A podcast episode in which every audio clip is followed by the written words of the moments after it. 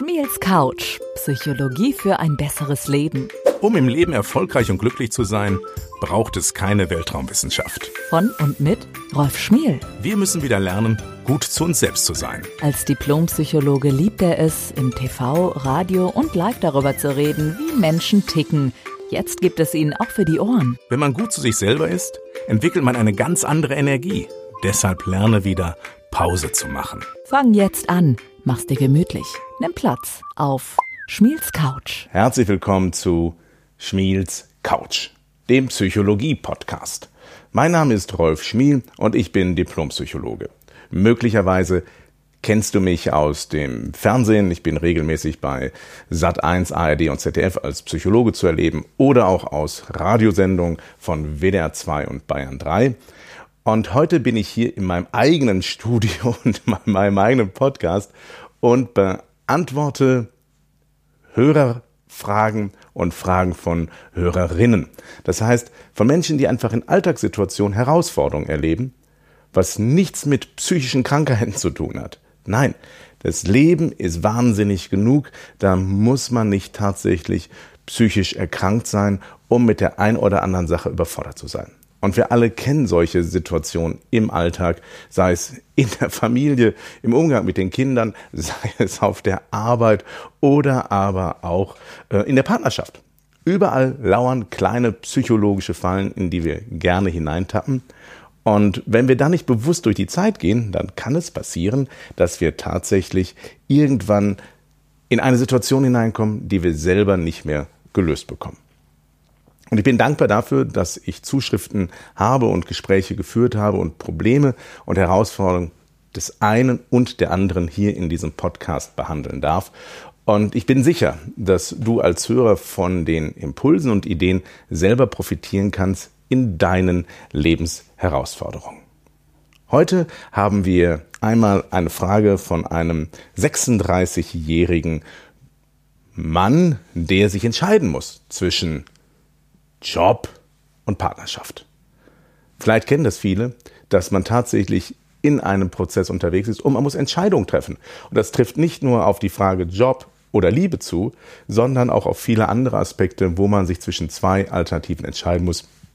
Wie findet man dann den perfekten Weg und wie löst man Konflikte, die durch diese Situation entstehen können. Darüber geht es im ersten Fall und im zweiten Fall widmen wir uns einer Geschichte von Cornelia, die 38 Jahre ist und alleinerziehend.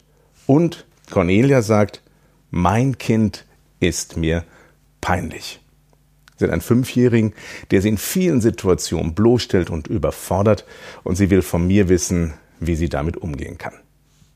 Spannende Geschichte, weil ich glaube, jeder, der Kinder hat oder aber auch im Freundeskreis ähm, Begegnung mit Kindern hat oder sogar auf dem Arbeitsplatz, weil lehrend ist, ähm, weiß, wie herausfordernd das ist und wie oft uns Kinder den Spiegel unseres eigenen Verhaltens vorhalten.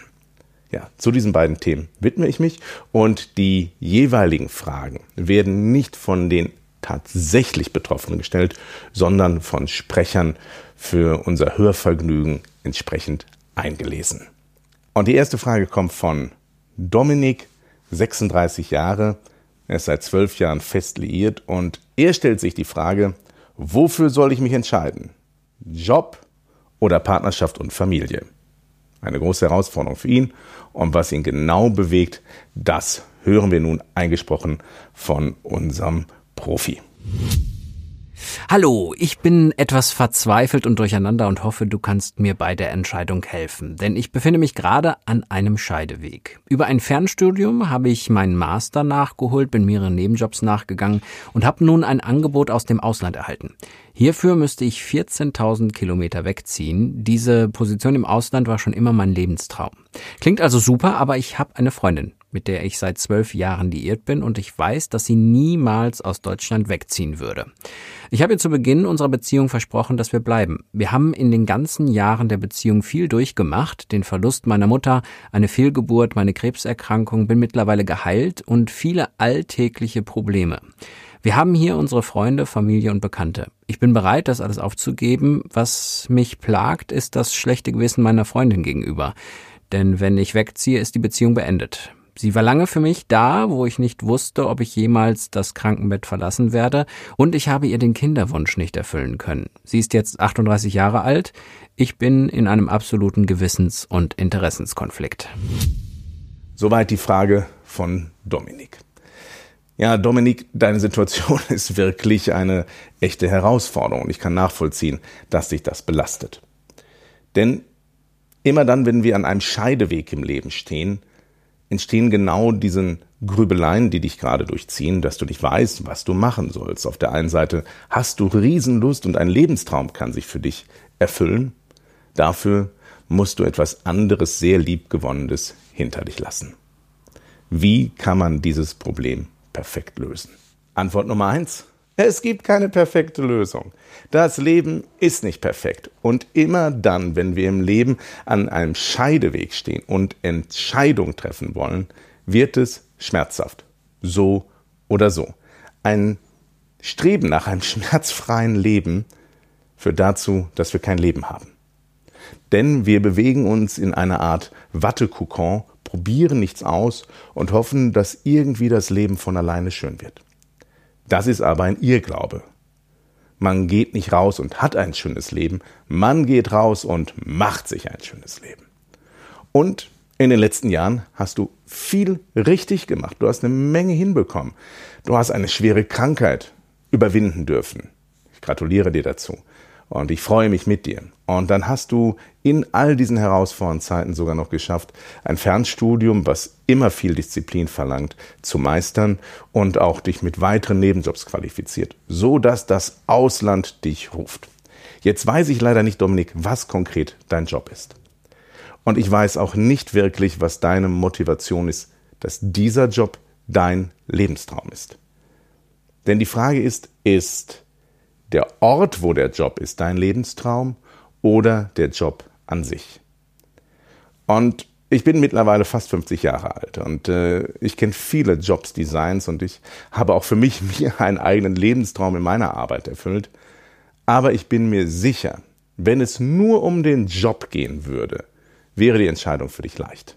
Denn einen ähnlichen Job wird es auch hier irgendwo in der Region geben. Sonst hättest du nicht hier irgendwo in dieser Region äh, tatsächlich eine Ausbildung machen können. Selbst wenn es ein Job in Hollywood ist, in der größten Filmindustrie oder aber äh, im Silicon Valley, was auch immer es ist. Wenn es nur um die Tätigkeit geht, wirst du eine ähnliche Tätigkeit auch hier in Deutschland finden. Und das weißt du. Denn wir schaffen uns selber in unserem Leben häufig spannende Lügen, indem wir uns etwas erzählen, warum wir Dinge tun wollen. Das heißt, wir konstruieren eine Motivation, die dann uns das Recht gibt, etwas anderes zu tun, was wir eigentlich schon längst tun wollten. Denn ich habe das Gefühl, so wie du über deine Partnerschaft und deine Familie schreibst, dass du nicht in der Tiefe emotional noch mit deiner Partnerin verbunden bist, wie es sich für eine starke Liebe, wie es für eine starke Liebe notwendig wäre. Ich weiß, das sind vielleicht jetzt harte Worte. Aber wenn nur der Interessens- oder der Gewissenskonflikt dich hier hält, weil du sie nicht enttäuschen willst, dann ist die Liebe schon lange vorbei. Es tut mir leid, dass ich da so eindeutig bin, aber wenn man nur etwas macht, um jemand anderen nicht zu enttäuschen oder jemand anderen nur nicht verletzen zu wollen, dann reicht das als Motivation nicht aus. Dann musst du manns genug sein und sagen, mir ist ein Leben, ein neues Leben woanders wichtiger. Ich stehe dazu, ich will woanders neu anfangen. Und ich weiß innerlich, ob ich jetzt wegen des Jobs diese Beziehung beende oder aber, ob sie weiter vor sich herdümpelt und mit der Zeit von alleine zerbricht. Da musst du die Entscheidung treffen. Weil eins von beiden wird passieren. Wenn die Liebe nicht mehr stark genug ist, wird sie auf Dauer zerbrechen. Sie wird versiegen. Die Sprache der Liebe wird nicht mehr lebendig sein. Man verbringt zu wenig Zeit miteinander. Man äh, bracht sich keine kleinen Geschenke mehr. Die Zärtlichkeit ist auf der Strecke geblieben. Wir können ja kurz mal einen Check machen. Es gibt so fünf Themenbereiche, wo du einmal gucken kannst, wie lebendig ist deine Partnerschaft. Das kann übrigens jeder andere auch mal machen. Fünf Felder, in denen man gucken muss, wie lebendig ist meine Partnerschaft. Schmiels Couch. Rolfs Tipps.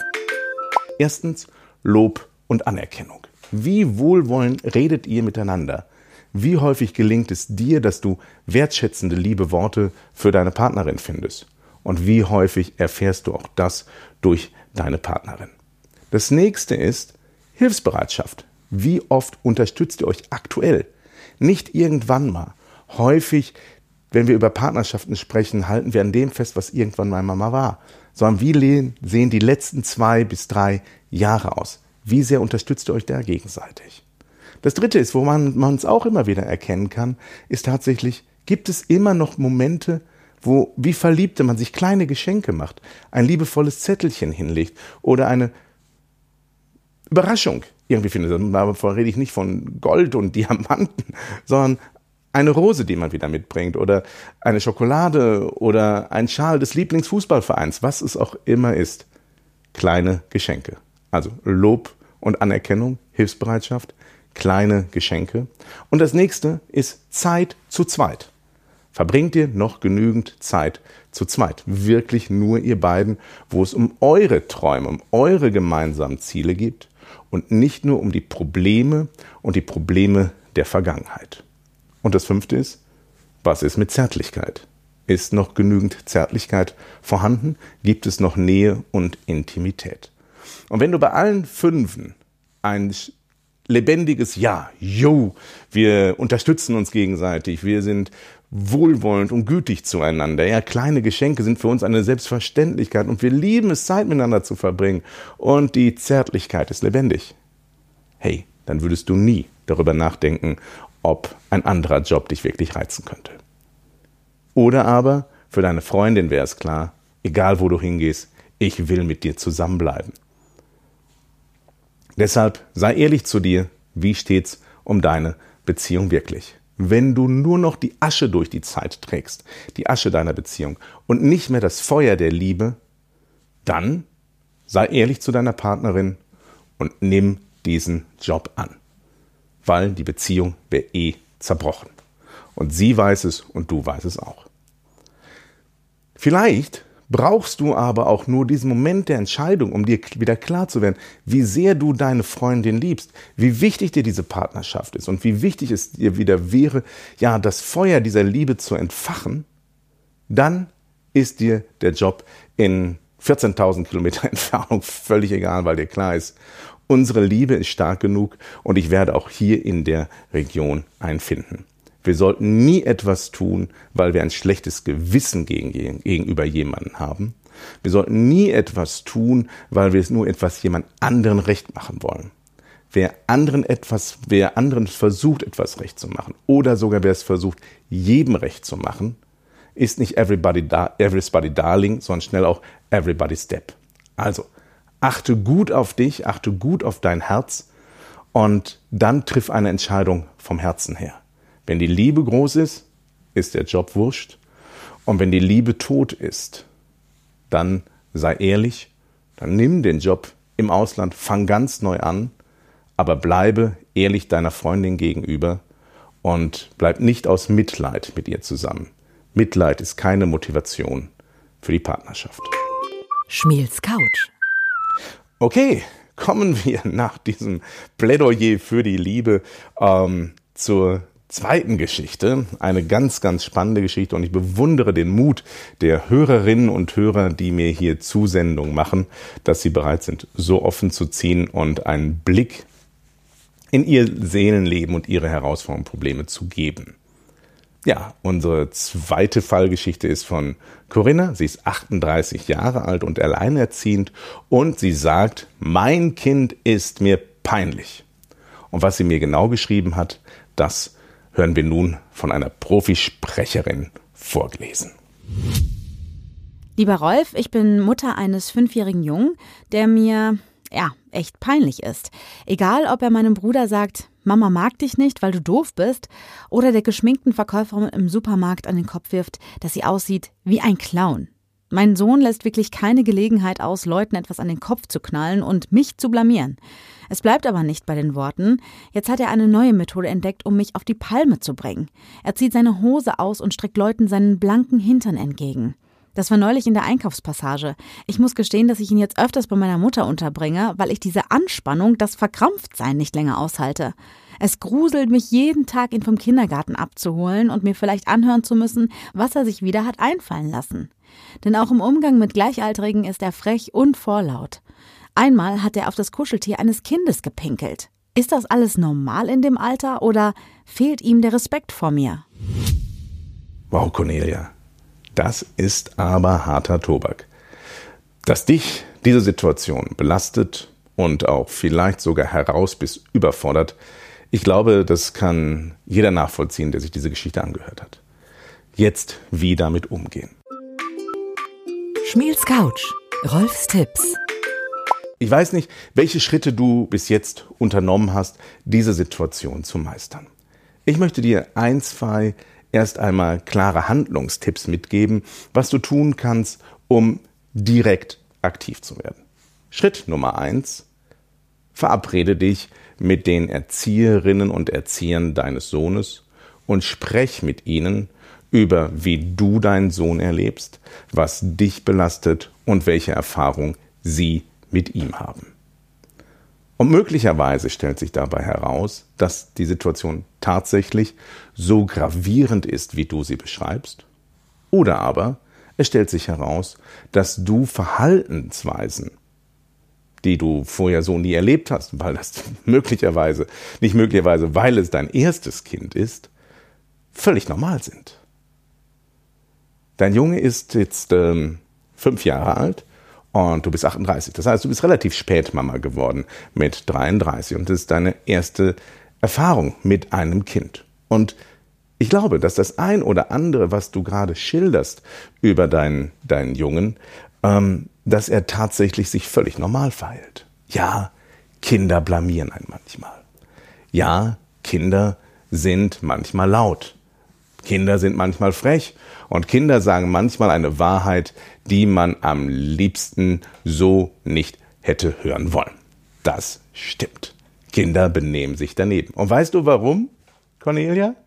Weil's Kinder sind. Bestimmte Verhaltensweisen gehören zum Älterwerden, zum Wachsen, zum Entwickeln dazu. Und bei dem, was du erzählt hast, ja, sind ein, zwei Sachen dabei, die sind auffällig, die werden wir uns auch anschauen, aber vieles von dem ist zum gewissen Teil auch normal. Das ist jetzt nur Ferndiagnose. Also mein Tipp ist, sprech mit den Erzieherinnen und Erziehern darüber, wie erleben sie dein Kind im Kindergarten. Und sprich auch mit deiner Mutter darüber, wie sie das Kind erlebt. Jetzt haben wir Fall 1. Es ist völlig normal, was er zeigt. Oder Fall 2 ist, die Erzieher sagen, doch, dein Kind, Cornelia, ist wirklich sehr, sehr auffällig und wir sind häufig auch mit ihm überfordert. Dann gibt es den nächsten Schritt, dann brauchst du professionelle Hilfe von außen. Und da sollte man sich nicht schämen. Das heißt, dann sollte man die Familienhilfe aufsuchen, die tatsächlich dann mit dir gemeinsam nach Lösungen sucht, was dein Kind braucht und warum sich dein Kind so verhält. Und es kann verschiedenste Gründe geben. Es können tatsächlich von äh, körperlichen Erkrankungen dazu führen, dass ein Kind sich völlig überdreht und respektlos und vorlaut verhält. Es können psychische Belastungen des Kindes sein. Es kann vieles sein, das kann ich auf Distanz nicht sagen. Deshalb ist es wichtig, dann Profis mit dem Kind zum Kinderpsychologen zu gehen, diagnostisch zu arbeiten, um zu wissen, was ist mit dem Kind los. Aber ich habe eine andere Sorge, Cornelia, wenn ich ehrlich sein darf. Ich glaube, dir geht es einfach nicht gut. Ich glaube, Du bist mit deiner aktuellen Lebenssituation überfordert. Und da bist du nicht alleine. Das ist eine Situation, die viele erleben, die etwas später Kinder bekommen haben und dann plötzlich alleinerziehend dastehen. Warum ist das mit dem etwas später die Herausforderung? Ganz einfach. Umso älter wir werden, umso dünner werden unsere Nerven. Das heißt, das, was andere locker wegstecken können, mit Ende 30 sind wir nicht mehr ganz so belastbar. Das hören wir nicht gerne, ist aber häufig so. Und es ist ein typisches Zeichen, dass man dann versucht, ja, die Probleme von sich fernzuhalten, das Kind zu, zur Mutter zu geben äh, oder dem Kind zu sagen, du bist schräg. Möglicherweise ist im Moment bei dir etwas gerade nicht so richtig auf Spur. Das heißt, du bräuchtest eigentlich mal eine Erholungsphase. Du müsstest mal wieder wirklich zur Kraft kommen und du müsstest eine neue lebendige Vision für dich und dein Leben haben. Und du müsstest wissen, wo für dich mit deinem Kind die Reise hingeht. Und deshalb glaube ich, kann an der Stelle in eurer jetzigen Phase tatsächlich, wenn die Erzieherin sagen, das Verhalten deines Kindes ist überhaupt nicht so auffällig, wie du es wahrnimmst, dass dir tatsächlich eine Mutter-Kind-Kur unglaublich gut tun würde. Warum? Erstens kämst du zur Kraft. Zweitens würde es die Beziehung zwischen dir und deinem Kind wieder festigen und stabilisieren, weil möglicherweise es sein Verhalten einfach nur ein Schrei nach Zuwendung, ein Schrei danach, Mama, nimm mich wahr, beziehungsweise alle anderen Menschen, wenn meine Mama es nicht schafft, mir die Wahrnehmung und Zuwendung zu geben, die meine Kinderseele braucht, dann drehe ich halt am Rad, bis andere mich wahrnehmen. Das ist ein Verhalten, was wir häufig auch bei Pubertierenden erleben. Deshalb mein ganz klarer Hinweis für dich, Cornelia. Schritt Nummer eins, finde heraus, ob das, was dein Kind macht, wirklich auffällig ist. Schritt Nummer zwei, wenn es wirklich übergriffig ist, brauchst du professionelle Hilfe. Das schaffst du dann nicht alleine. Oder aber, das halte ich für wahrscheinlich, alles ist normal, nur dir geht es. Was heißt nur dir? Dir geht es im Moment nicht gut. Deshalb nimm dir Zeit für dich und lass dir dabei helfen, wieder selber in deine Energie und Lebendigkeit hineinzukommen, damit du selber im Leben glücklich bist und du mit diesem Glück die Seele deines Kindes nähren kannst. Wenn es den Eltern gut geht, geht es den Kindern gut. Und wenn es häufig den Kindern nicht gut geht, sind sie nur ein Spiegel der psychischen Überforderung ihrer Eltern. Ich weiß, das hören wir selber nicht gern, das hören wir alle nicht gern, ich selber auch nicht, aber das ist so. Wir können an den emotionalen und physischen Zustand, also körperlichen Zustand eines Kindes erkennen, wie es gerade den Eltern geht. Und äh, deshalb müssen wir als Eltern dafür sorgen, damit unser Kind glücklich ist, damit unser Kind sich entwickeln kann und gedeihen kann, dass wir gut zu uns selber sind, zur Kraft kommen und dann stabile Entwicklungssäulen im Leben unserer Kinder sein können. Also, liebe Cornelia, pass gut auf dich auf, sorg dich um deine Situation, damit es dir besser geht und lass einfach mal checken, ob tatsächlich dein Junge ähm, im Moment wirklich so querschießt oder ob das völlig normal ist, nur du im Moment etwas ja, herausgefordert bist und deine Nerven blank liegen. Schmiels Couch. Zusammenfassung. Und das ist ein Tipp, den ich heute zum Schluss euch allen da draußen mitgebe. Passt gut auf euch auf. Seid gut zu euch selber. Denn keiner hat etwas davon, wenn man aus dem Wunsch heraus, irgendwie es allen recht zu machen, wie in unserem ersten Fall. Oder aber aufgrund dessen, dass wir nicht wahrnehmen, was bei uns selber los ist, wir in unserer Lebensqualität, in unserem Lebensglück auf der Strecke bleiben. Eine gesunde Form von Selbstannahme, Selbstakzeptanz und Selbstliebe ist der Schlüssel zum Glück in Familie und in der Beziehung und übrigens auch im Job. In diesem Sinne, vielen Dank, dass du auf meiner Couch Platz genommen hast. Vielen Dank, dass du heute bei Schmiels Couch dabei gewesen bist. Wir hören uns bald wieder. Alles Gute, dein Rolf. Schmiels Couch. Psychologie für ein besseres Leben. Von und mit Rolf Schmiel. Wenn man selber mal easy und gut drauf ist und die Kinder fackeln das Haus ab, denkt man, Learning by Burning, lass sie mal machen. Psychologische Couchsurfing klappt auch online auf rolfschmiel.de.